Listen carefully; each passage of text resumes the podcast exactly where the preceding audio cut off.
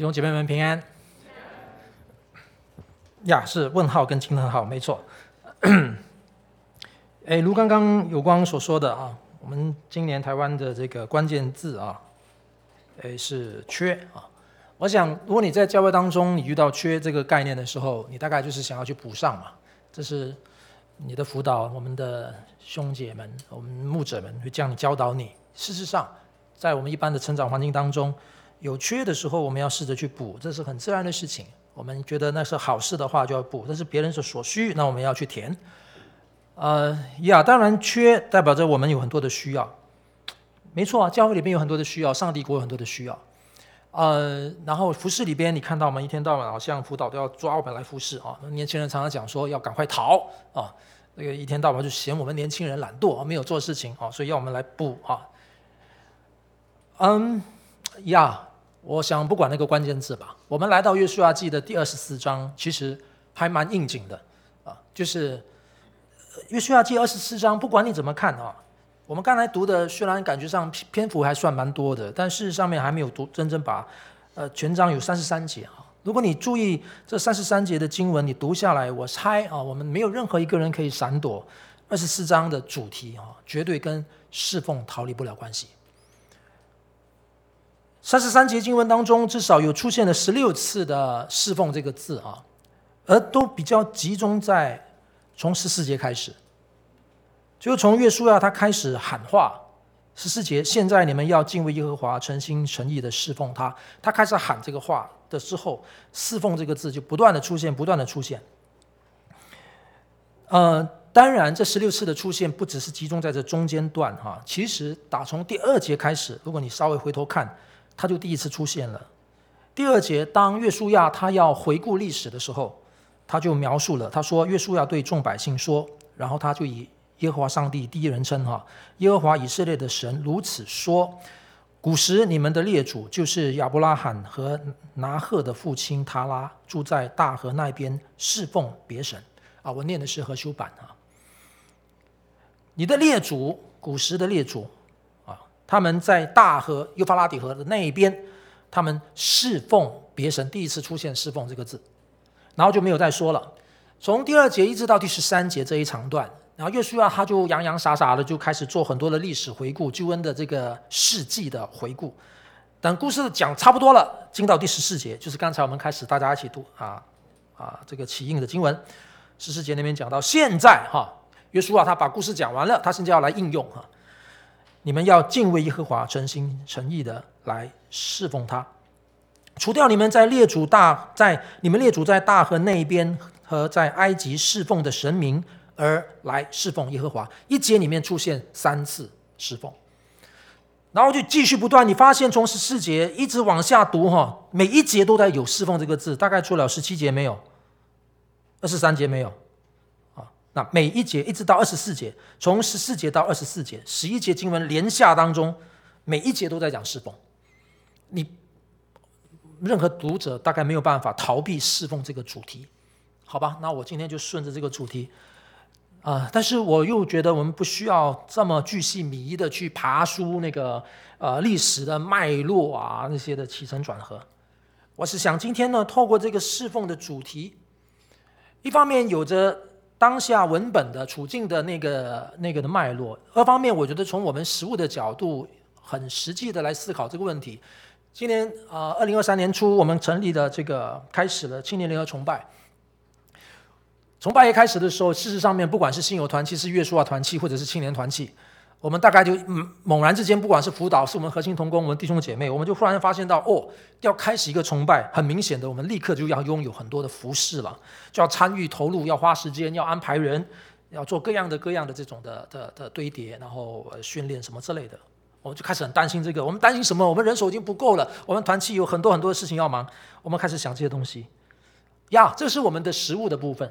那我今天想透过一个从经文的文本本身，我们再透过我们实物的部分来做点呼应吧。我们一起来思想一个很根本的问题：究竟什么叫侍奉？我今天的题目是故意故意是要故意要刺激大家的。其实我我记得我给这个题目的时候呢，我给出去过后，很少同工会回应我的题目的啦。但是他这次忍不住了哈，通通就赖我牧师。哎，你确定这是你这次讲到的题目吗？各位，二十四章谁不知道？二十四章其中最著名的、最著名的经文，就是耶稣亚那个那个非常有魄力、那个英雄气概的那句话嘛。至于我和我家，我们必定侍奉耶和华，对吧？是这么有有有朝气、有魄力的啊！士冠哥，你你你这个题目。不能侍奉耶和华，你你是来来来找茬的。问题不是我定的，这个经文本身就这样，不是吗？各位，如果你看那个经文 第十九节的时候，耶稣要对百姓说：“你们不能侍奉耶和华。”这个是耶稣要自己讲的啊，那就奇怪了。哎，不对哦，十九节耶稣要的话是：“你们不能侍奉耶和华。”十九跟二十节都是充满警告的话。哦，第二十节，你们若离弃耶和华去侍奉外邦神明，耶和华在降福之后必降而呃转而降祸给你们，把你们灭绝。哇，很严厉哈，很严厉。但是呢，我们刚才从第十四节开始念的时候呢，是很正向的，是至少是一个鼓励性的、呼吁性的、导引性的啊、呃，一个关于侍奉上帝、侍奉耶和华的这个这个的一个说法。嗯。呀，是我今天故意定一个这样的题目，但是就因为这样的关系，我们从这个角度吧，我今天想跟大家分享我读约书亚记的一个体会啊，四方面。我读到这个这段这段经文的时候，我对侍奉的这个体会，我有四个的四个的一个一个一个一个触觉啊，触动我去反思这个问题。首先第一个，首先第一个，我称它为侍奉。什么是侍奉？其实侍奉是。救赎的必然结果，侍奉是救恩的必然的延伸。什么意思呢？二十十四节不是横空就这样跳出来讲的。约书亚他前面讲了一大段，各位如果你看那个经文的话，前面从第二节讲到第十三节，他一直在述史哈，就是复述那个历史。而这个历史是什么历史呢？如果你注意看的话，它其实就是摩西五经的复习。比如说，好，我们没有办法细看哦。比如说，你看第二节，啊，第二节到第四节，这里是创世纪的里面的故事，啊，比如说第五到第七节，这里是出埃及记的故事，第五到第七节讲到摩西亚伦的部分，然后第八到第十节讲到那个约旦河东亚摩利人，那个其实是民数记的故事，啊，第八到第十节。然后第十一节到第十三节啊，这里就来到约书亚了。第十一节这边讲到那个你们过了约旦河，来到耶利哥，这个等等等等，这就是约书亚记的故事。所以前面呢，从第二节到第十三节哈，约书亚他讲述的时候，他以耶和华上帝为主词，第一人称讲的那些事迹，就是上帝说，就上帝说我怎么样怎么样怎么样，我怎么样怎么样哈的这个事迹，都是来自创世纪、出埃及记、民数记、约书亚记。很快速的把救恩历史浏览了一下，但是这个浏览过程中都有一个特色，我刚才说过是上帝做主持啊，上帝做主持，我怎么样怎么样怎么样怎么样，我怎么样怎么样怎么样。弟兄姐妹，其实这里表达的就是上帝的绝对的主动性，是在上帝这一切的主动的里面，来到了约书亚第四节要结论的时候的那个应用。因为上帝主动的这些事情，这些事情，这些事情，当然就人的部分，就你们的列祖的部分，就你们先辈的部分，经历过这些，经历过这些，有包含从亚伯拉罕他怎么样被呼召出来，离开乌尔，按照上帝的心意带他去神要他去的地方，有出埃及记的故事。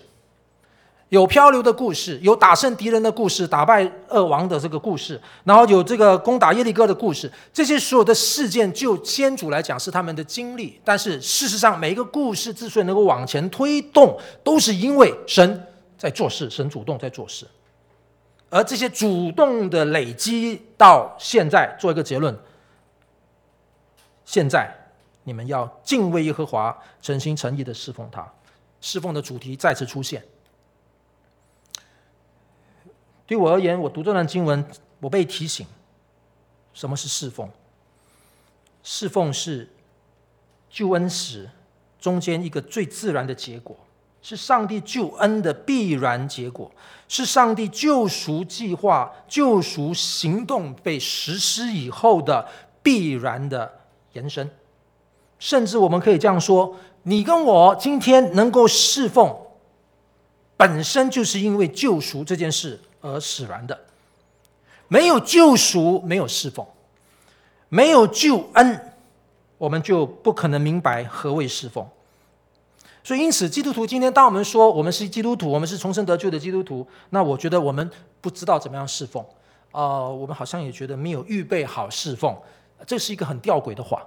如果真的按照神的话里边所昭告的哈，只要我们是重生得救的基督徒，侍奉就是我们的本然。这是第一个我要思考的地方。当然，反过来。如果一个没有相信耶稣基督的人，他可能侍奉吗？我们可以留意到这段经文里边，当约约书亚他在挑战这些以色列百姓的时候，你们现在要侍奉谁？你们要侍奉你们召你们的列祖，他们那个大河那边的神呢？还是你们要去侍奉这个亚摩利亚摩利人的神？亚摩利其实就是迦南地人的总称哈。那你们要侍奉他这两边的吗？还是你们要侍奉耶和华？他用了同一个字眼去描述了侍奉真神耶和华上帝，他同时也描述了在大河那一边的那些假神明啊等等之类的迦南人的神明。是的，他用这样的方式来提供选项，但其实透过这里我们可以看到，真正的所谓侍奉只能够是上帝定义的，在救恩里面定义的，因为是这一连串的救恩的计划跟行动跟实践产生了。我们必须有一个像约书亚所提出的回应，诚心实意的来侍奉他。求主帮助我们。啊、呃，今天我们想侍奉的时候，可能太多时候我们是想，呃，这个呃社会跟我们的所谓的人之一般的经验里面去诠释的、去体会的侍奉。我们把侍奉完全讲成想成去去上班啊、我们想成是你怎么面对你的老板。呃，我们甚至想成就是你有薪资嘛，哈，那我们想成有待遇的问题嘛，我们想成有所谓的这个人事环境的问题啊，我们都都很自然。我我并不觉得我们需要不踩地哦，需要这个漂浮在空中。没有，我们每个人不是在真空中，我们在非常真实的人性的里边，我们非常在这七情六欲这个有血有肉的一些关系的互动中间讲侍奉，大概跟这个会有关系。但是侍奉的那个最 fundamental 那个最原始的是。神的救恩，各位还有一个很重要的，我想邀请大家回回头想的，为什么我说当约书亚他讲古，他从第二节到第十三节，他讲了这么多历史，然后直接切进侍奉的话题，因为整个救恩故事打从一开始的时候，救恩跟侍奉是完全绑在一起的。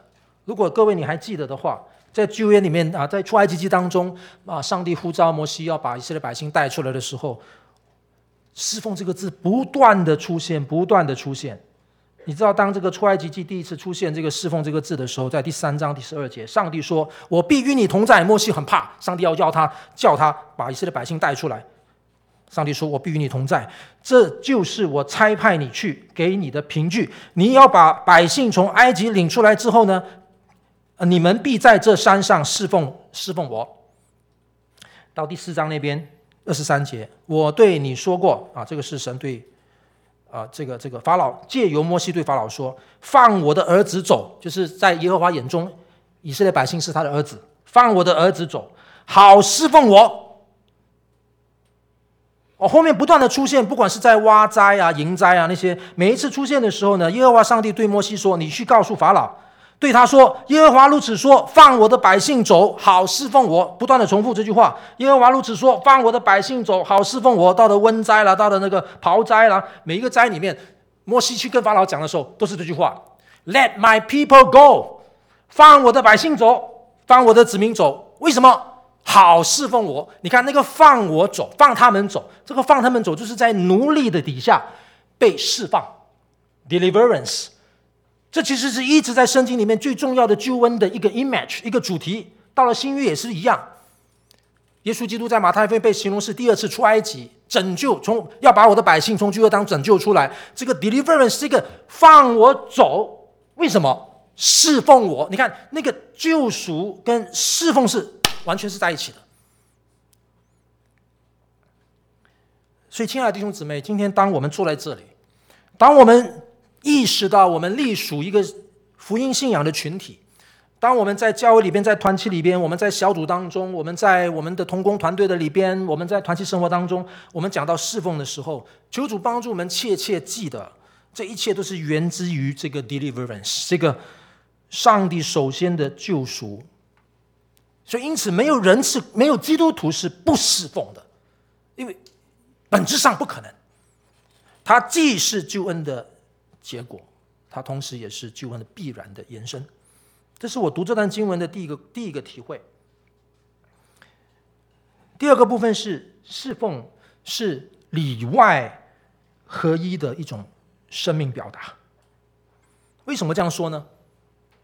因为当约书亚说：“现在你们要敬畏耶和华，诚心诚意的侍奉他。”啊啊，我用的就是和修版哈。啊、呃，如果是和合本，应该就是诚心实意的修，我觉得都很棒。这个翻译其实它蛮讲究的，至少中文里面我觉得有一定程度的讲究。他试着也要把他原来的希伯来文字那个感觉翻出来，因为希伯来文字里边原来这个诚心诚意侍奉他，诚心诚意，它本来是两个希伯来字的合并成为这个字，所以前面我们可以用中文的了解诚心，后面那个字叫诚意。诚心跟诚意来侍奉他。为什么说侍奉是里外合一的生命的一种表达呢？什么叫诚心？还什么叫诚心？诚就诚心喽，啊，不是天上那个心啊。诚心其实在它的原文的当中去使用这个字的时候，表达出的是很丰富的意思。它有完全、有充分、呃，有透彻啊。它也可以指的不单是一种态度，指动机啊，就是一种的意图，呃，甚至也可以指行为的部分。甚至当一个人他对投射一种期待，对那个期待所产生的结果，也会用这个字来去形容它。总而言之，他是要尝试包山包海，去表达出一个的一致性。所谓的诚心的意思，我们甚至就喜欢啊。在旧约智慧旧约的智慧文学里边用了一个字，我个人很喜欢的字啊，就是正直哈，就是里外是完全一致的哈，integrity，它内里啊，内这个内外哈是完全一致的。用我们更直白的话来讲，就是它一点都不虚伪。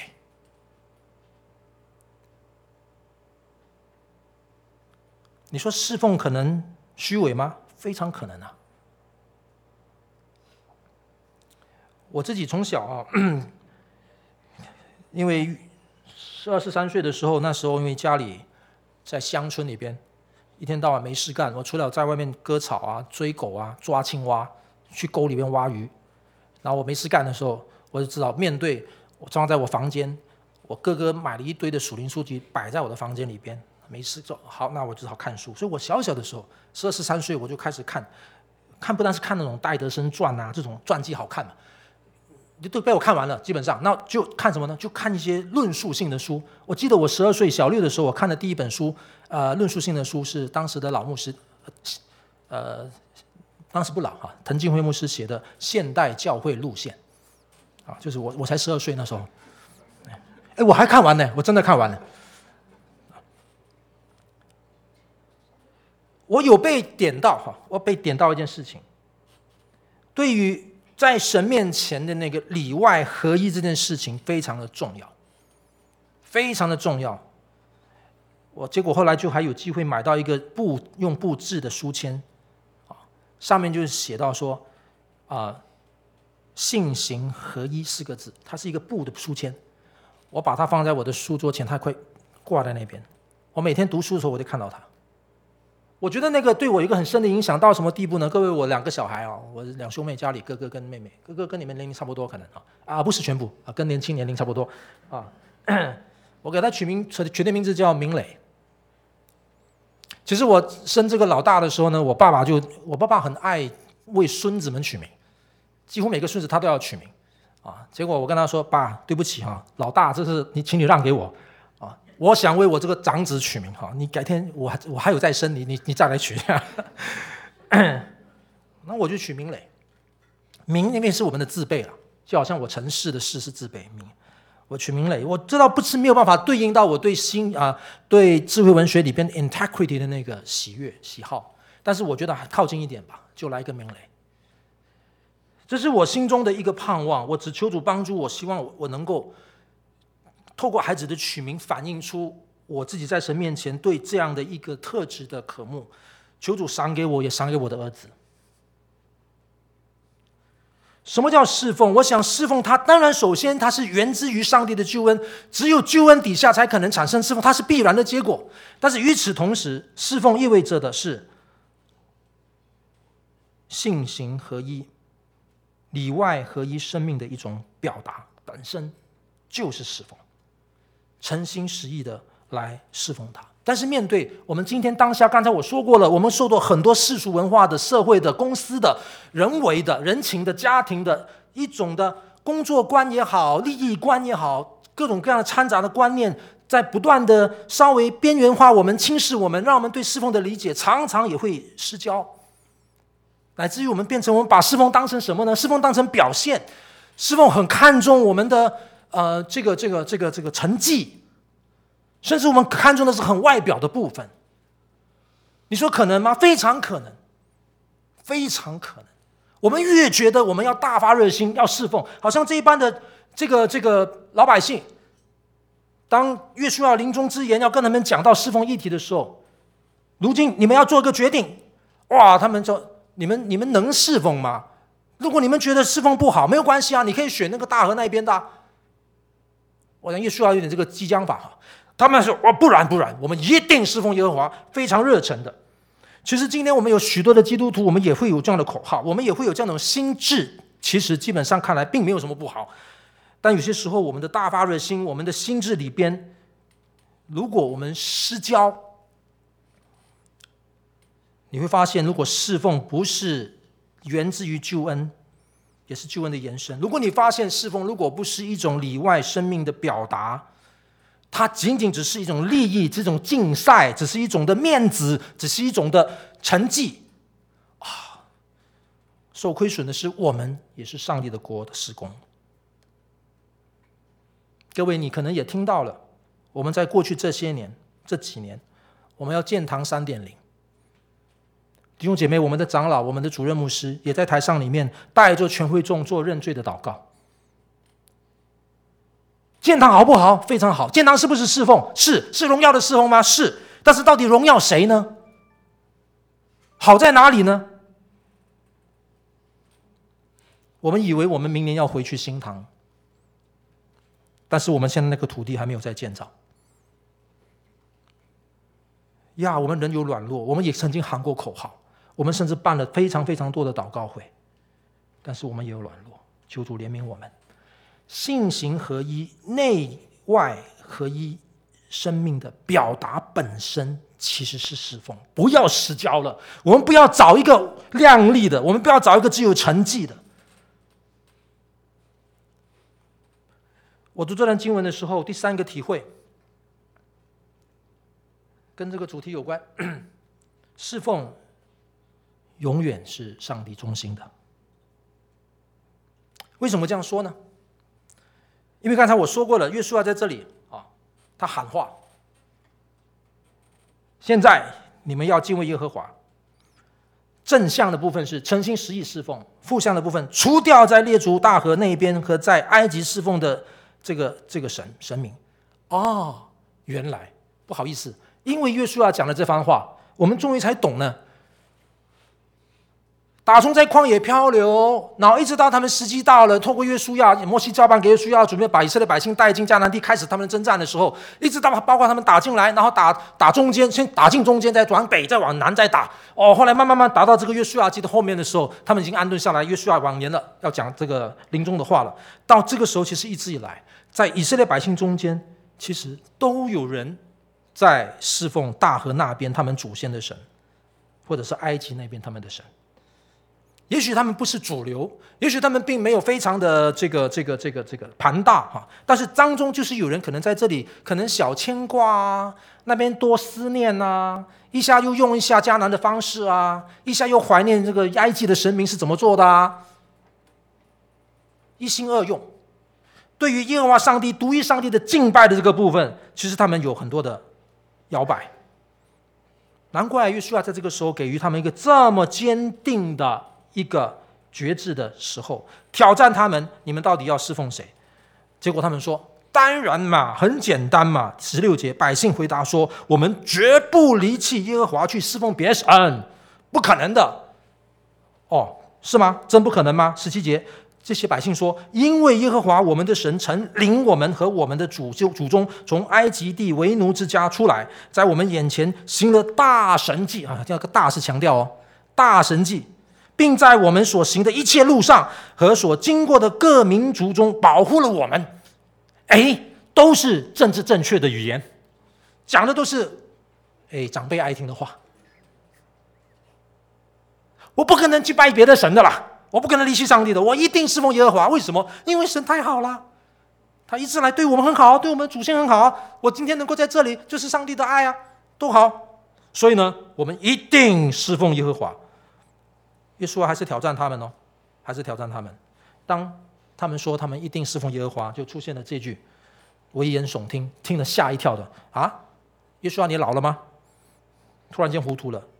当他们政治众志成城，这个哎呀，充满这个这个这个的一个一个一个决决断力的一种的宣告，我们就是要侍奉耶和华的时候，耶稣耶耶耶耶稣啊说：你们不能侍奉耶和华。弟兄姐妹，我不知道你读到这里的时候，你会想到什么？当然，我们知道耶稣啊下面他立刻给原因，什么原因？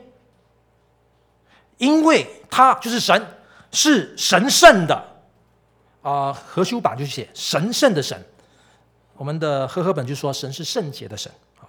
神是神圣的神，是忌邪的神，必不赦免你们的过犯罪恶。怎么回事呢？我不能侍奉耶和华，就因为神有这三个特质。各位，你留意这三个特质很有意思啊、我更喜欢这个和书版的翻译“神圣的”。当然，圣洁是很重要的概念，是最基本的概念。但是神圣甚至把圣洁的概念再往前推了哈。它不单是 holy，它还 divine。我先描述一下哈，各位，你想象这三者的关系：神是神圣的、圣洁的；神是忌邪的。然后神是赦免的，当然他这里表述是反向表述，不赦免。他既然不赦免，表示他是能赦免，所以我们先讲他的能。所以他是圣洁的，是忌邪的，又是可以赦免的。我们的神是一位这样的神呢？各位，在神之间的关系，你发现到，就因为神是神圣的，他才能够忌邪，他才会忌邪。他绝对不会是非不分，他绝对会善恶不分。所以，就因为神是神圣的，他才能够赦免。为什么？赦免是圣化的结果。赦免是让一个本来不配的、本来有罪的、本来不该领受的，但是我让你领受，我让你配。你本来脏的，我让你清洁，赦免。所以，神圣的、赦忌邪的跟赦免的这三者有非常重要的关系。那就因为他神圣，他可以忌邪。但是他也可以赦免，但是他也可以因为你的罪，他不赦免。我们这位上帝的描述，约书亚用短短的三个重要的词描述出来。各位你要记得了，约书亚这里讲话的那个 context 那个脉络，因为他自己在比较嘛。你们要拜那个我们先祖在大河那边的神明呢，还是你要在这里亚摩利人，还是埃及的呢？他都有比较，对吗？各位，你这样比较之下的话，约书亚讲出。耶和华上帝的三个特质的意义就非凡了。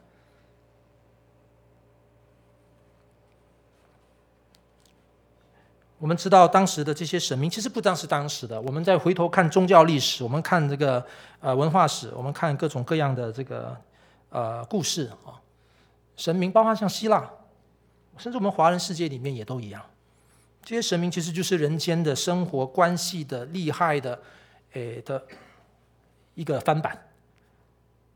当时两河流域的、埃及的、迦南地的，不管是巴力、亚斯他录、大衮这些神，淫乱的、可以贿赂的、呃会记恨的、搞破坏的、啊、玩阴的、什么？你把人间想象的东西都可以把它放到上面去。他们那个神明的体系里边，事实上就是跟你跟我人间里面体体验的东西是完全对应的。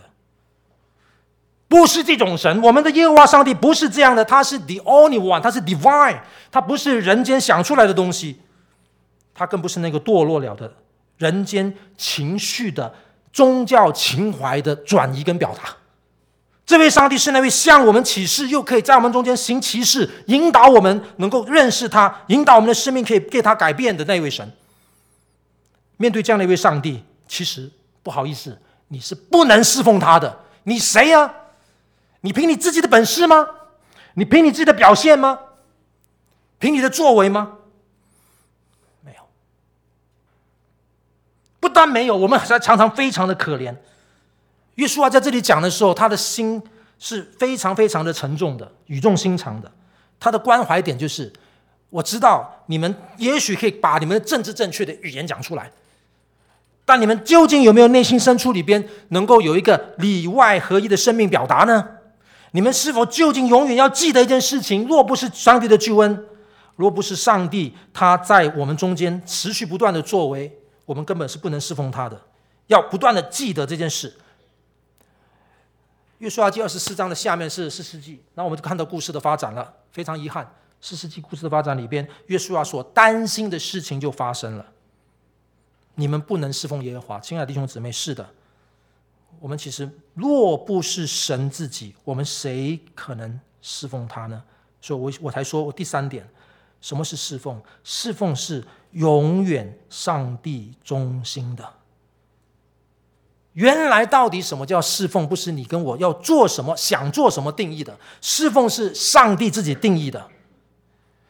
正如亲爱的弟兄姊妹，你有怎么样的神观，你就会做怎么样的祷告。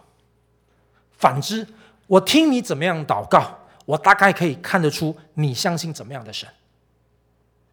同样的道理，当我们今天怎么样去认识这位上帝，我们才能够知道怎么样活出侍奉。因为究竟什么是侍奉？谁可以侍奉？如何侍奉？不是我说的算，不是我的文化、我的教会、我的长老说的算，是上帝定义的。而透过我的侍奉里面，我所表达的言行举止，我可以看得出我所侍奉的上帝是一个怎么样的上帝。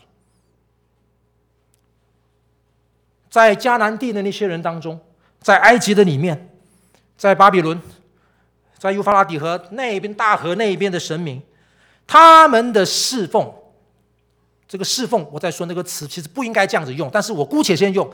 他们什么信怎么样的神，他们就会有怎么样的一种服侍。祭祀，这个效劳他们的神明的那种观念。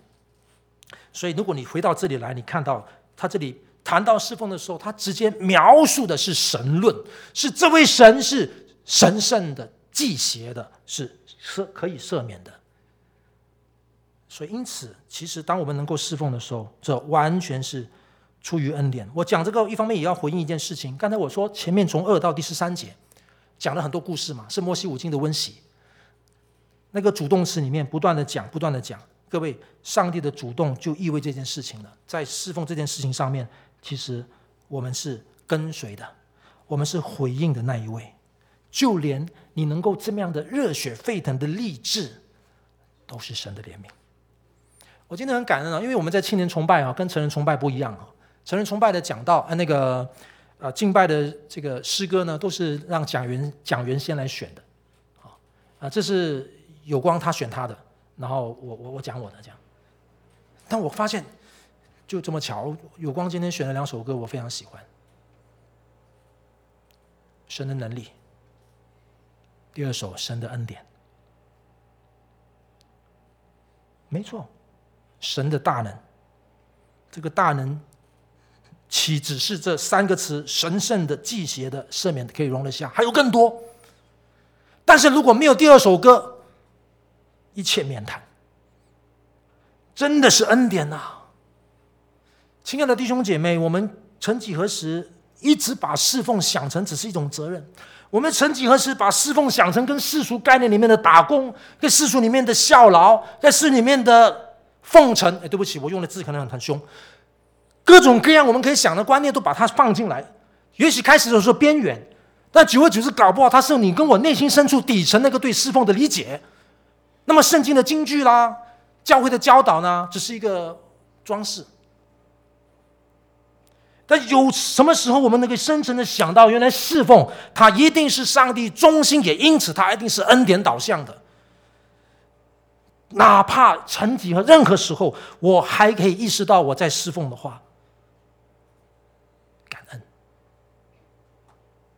希伯来书，我们既然得了这不能震动的国，这个国跟世界上的文化不一样，跟总统选举不一样，跟今天你的在公司里边的文化不一样。哪怕你做的工作一点福音性质都没有，你做的工作甚至给你感觉很无聊。但是如果当我们意识到我们的存在本身是一种侍奉，它就是一个恩典的时候，我觉得为什么？为什么福音信仰有它的大能的力量，可以 turn the world upside down，可以把世界转过来，就是因为这份的体验。侍奉永远是上帝中心的。第四个，我的体验，这里很有趣的一段话。我记得有一次我在年轻人当中讲到，呃，跟这个经文也是相关。我应该不是讲这段经文，但是我用到了，因为我用到最出名的约书亚的话嘛。至于我和我家，我们必定侍奉耶和华。今天中牧师在第二堂崇拜的讲题就是用这个来转弯一下啊。呃，至于那你和你家呢？啊，我那次讲完道过后呢，上回我就有一个年轻人来找我。哎，不要小看年轻人哦，亲爱的弟兄姐妹，你们都很棒啊！我相信你们都有专心听到。那年轻人来找我，他说：“牧师，其实哈、哦，你刚才讲那么多，我其实就是最，我内心里面觉得常常最疙瘩的地方就是这一句：至于我和我家，我们必定侍奉耶和华。奇怪呢。”耶稣啊谁呢？他怎么可以这样呢？那我发现你们基督教就是这样。当基督教里面不断强调这种价值的时候，至于我和我家，哇，好像很伟大，就是要侍奉耶和华，哇，这个心智太美了。哪里可以这样？就是因为太强调这个过，你看你们今天太太多的宣教师都没有得到孩子的同意去宣教了，孩子痛苦的不得了啊！你不是说过的吗？耶稣基督有儿子没有孙子吗？那你做父母的，你可不可以带孩子呢？没有问过孩子，你就走奉献的道路，走侍奉的道路，这是孩子要选择的吗？所以，至于我和我家，我必定侍奉耶和华，这个价值恐怕没有你讲的这么高吧？我们个人呢？我们如果侍奉是这么重要的话，侍奉不可以有别人代替你吗？罗马书第十二章第一节，我们这个这个将身体献上，当做活祭，这是献自己的身体，那有献别人身体的呢？那你可以这样子，你可以代别人献的吗？所以这句话。哎，哎，我们中间有这样的年轻人吗？有没有这个问题？当然，他当下问的时候，我觉得也很有趣啊。当然，我觉得很谢谢他，很宝贵的分享，很宝贵的提问。今天我们确实是活在一个强调个人主义的社会的里面啊，我们非常注重私密，我们非常注重啊自主性啊，我们不想要别人带我们啊，顶替我们啊，呃。当然有你你你你有你有苦你有你有冤，你别人带你那很好。但是你觉得你想要自己展现自己，展现自己能够获利，展现自己的能力啊，各方面自己来。我为什么要有一个这样的？这个好像好像没没有什么自由。别人说了我要照跟。当时他问我这个问题的时候，坦白讲有触到我呢，真的触到我，因为我我原本在这边嘛，我的家两个小朋友两兄妹啊，他们在这里念国小，应该说他们在。马来西亚念国小，后来跟着我，跟着我跟师母到了台湾来，在这边继续念国小。国小还没有念完，大概念了还不到三年。特别是哥哥啊，小五的时候，他又被抽离了。我去新加坡，我到新加坡神学教书的时候，哇，他从台湾的环境一去新加坡，痛苦的要命，因为英语的环境嘛，学校学英语。更何况呢，当我们去的时候呢，学校不收啊，就是新加坡的学校，他们的，哎，这这点要称赞台湾一下啊，称赞台湾一下。我记得当时我们刚刚来的时候呢。我们来的中间段呢，哎，连那个外侨居留证都还没拿到，我就在厦门街，然后河堤国小的那个去探寻一下小孩子入学的问题。那个小学老师啊，哦，没问题啊，你明天就可以来上学了。我说没有啊，我们我们什么都还没有，我连文件都没有。没关系，小孩子的读书权是不可以剥夺的。哇，我好感动哎，我跟师母两个眼泪差不多流出来了。所以我家两兄妹非常喜欢这边的小学，他们在河堤国小念得超开心的，真开心的不得了的时候呢，哎，三年左右我要到新加坡神学教书，又抽离。哥哥哥那时候五五年级五升六，已经开始要步入少年了。哇，他跟我闹情绪。去到新加坡，其实在前面的半年多，更痛苦的是没有学校可以读。我们去这个学校问，这学校说你去教育部。我们去教育部问，这个教育部哦，你可以去那间学校。我们去那间学校说啊，对不起，你去问教育部。当皮球踢了几个月，踢了半年以上，没有学校可以读。痛苦到呢，我去学校问的时候，我都不敢带两兄妹去，我自己去，因为每次带两兄妹去的话，吃闭门羹，两兄妹看在眼里，在车里面就很懊恼，把我们为什么要来新加坡？那个年轻人问我的问题，还真正问到我的心里面了。如果上帝对我有呼召，对我来讲这小事一桩，那我两兄妹在这边吃苦，他们很苦哎，哀哀叫。后来终于入学了，哇，那个考英文每次都是零分、五分，所以纯中文的环境啊比较中文环境，去到一个纯英和非常强调英文的环境。啊，对不起，我说的故事有点远了，我要说回来。我代替我的儿子做的这个决定吗？好像是哦。至于我和我家，必定侍奉耶和华。但是，亲爱的弟兄姐妹，我因为想邀请大家啊，你收回来。我看这段的时候，我想到侍奉的第二个、第四个特质：侍奉是救恩的必然结果，侍奉是救赎的必然延伸。这第一个部分，侍奉它是里外合一的生命的表达。侍奉它是永远上帝中心的。第四个，我觉得侍奉是个体生命。向群体的委身，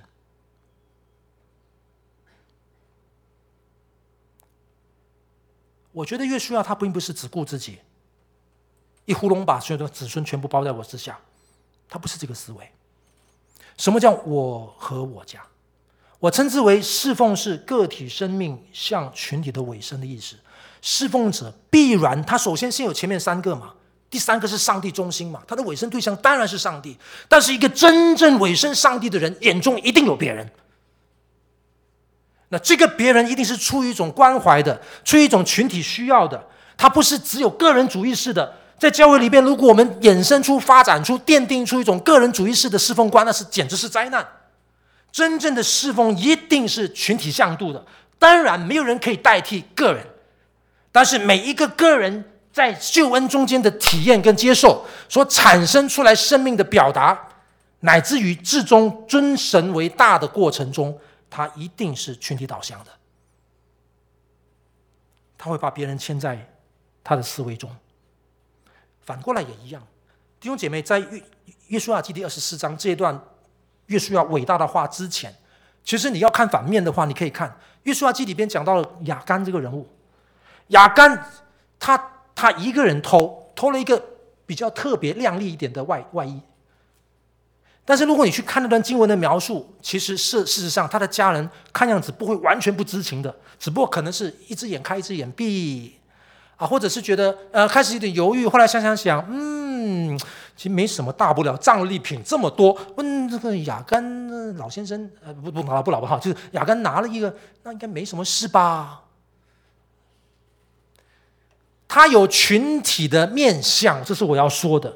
群体面向这中间里面的心情是怎么一回事？当然可以细说，但是他有群体的面向。